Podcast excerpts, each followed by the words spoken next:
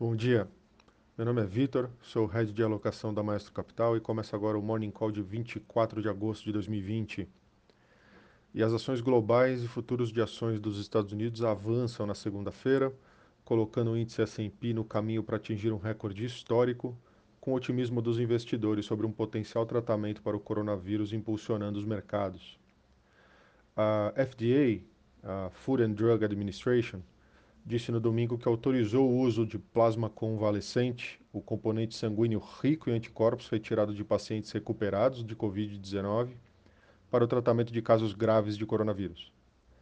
Separadamente, o Financial Times relatou que a administração Trump está considerando se deve contornar os padrões regulatórios para acelerar uma vacina experimental.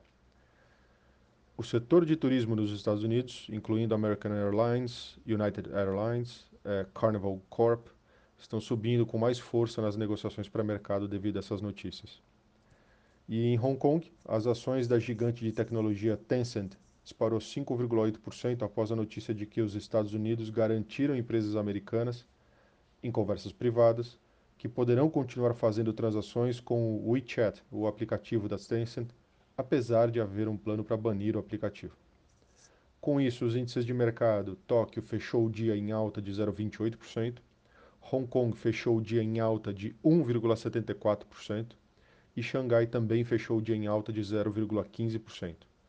Nesse momento, é, Londres está em alta de 1,87%, Paris também segue em alta de 2,29% e Frankfurt em alta de 2,20%. O Dow Jones aponta para uma abertura com uma alta de 1%, o S&P também aponta para uma alta, porém de 0,82%, e o Nasdaq eh, também aponta para uma abertura em alta de 0,90%. Na agenda hoje é fraca. No Brasil temos apenas a confiança do consumidor da FGV às 8 horas da manhã, junto com o Boletim Focus. Nos Estados Unidos temos o índice de atividade do Fed de, de Chicago às 9h30. Amanhã temos dados mais relevantes, como o PIB da Alemanha referente ao segundo trimestre IPCA 15 e dados do setor de construção dos Estados Unidos. A semana ainda conta com lucro das indústrias chinesas na quarta, dados do CAGED e segunda prévia do PIB americano referente ao segundo trimestre na quinta. Na sexta-feira, fechamos a semana com dados de desemprego no Brasil, na Europa temos os dados sobre o clima de negócios e nos Estados Unidos temos a balança comercial, inflação do PCE e dados de renda e gastos com o pessoal.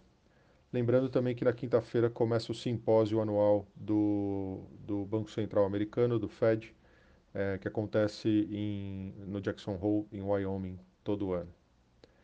É, nos destaques internacionais, então, como eu mencionei, a Food and Drug Administration disse no domingo que autorizou o uso de plasma convalescente, é, o componente sanguíneo rico em anticorpos retirado de pacientes recuperados de Covid-19, para o tratamento de casos graves de coronavírus. A autorização de uso emergencial não chega a ser totalmente aprovada, disse o comissário da FDA, Stephen Hahn, acrescentando que a agência irá avaliar mais evidências.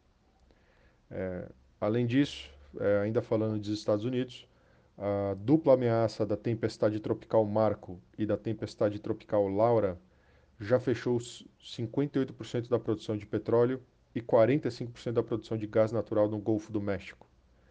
Marco deve chegar a Louisiana ainda hoje, enquanto a tempestade Laura deve ser transformada em furacão amanhã e pode eventualmente atingir o Texas. Embora o duplo golpe signifique uma parada mais longa do que o normal para a produção de petróleo em plataformas offshore, o preço do petróleo subiu pouco porque os investidores continuam preocupados com o ressurgimento do coronavírus em partes da Ásia e da Europa. E, por último, como eu mencionei, os investidores estarão focados nessa semana no simpósio de política econômica anual do Federal Reserve, realizado em Jackson Hole, Wyoming, nos dias 27 e 28 de agosto. Lá, o presidente eh, Jerome Powell, presidente do Fed, deve falar na quinta-feira sobre a tão esperada revisão do quadro de política monetária do Fed. E nos destaques locais, no Brasil, todas as atenções estão voltadas para o anúncio de um mega pacote de medidas sociais e econômicas que deve ser feito amanhã pelo governo federal. O pacote tem como objetivo recuperar a economia e abrir caminho para as eleições de 2022. Em um só dia, serão lançados o programa chamado Renda Brasil, medidas para a geração de empregos, novos marcos legais, obras públicas, atração de investimento privados e privatizações e ações para corte de gastos. Ainda sobre o pacote econômico do governo federal, para assegurar a manutenção do teto dos gastos, o pacote vai propor uma série de medidas que podem abrir espaço entre 20 e 70 bilhões de reais. Será enviada uma lista de programas considerados ineficientes que poderão ser cortados e sugestões para que os congressistas retirem carimbos do orçamento e removam a necessidade atual de conceder reajustes automaticamente. Então é isso. Bom dia, um abraço e bons negócios.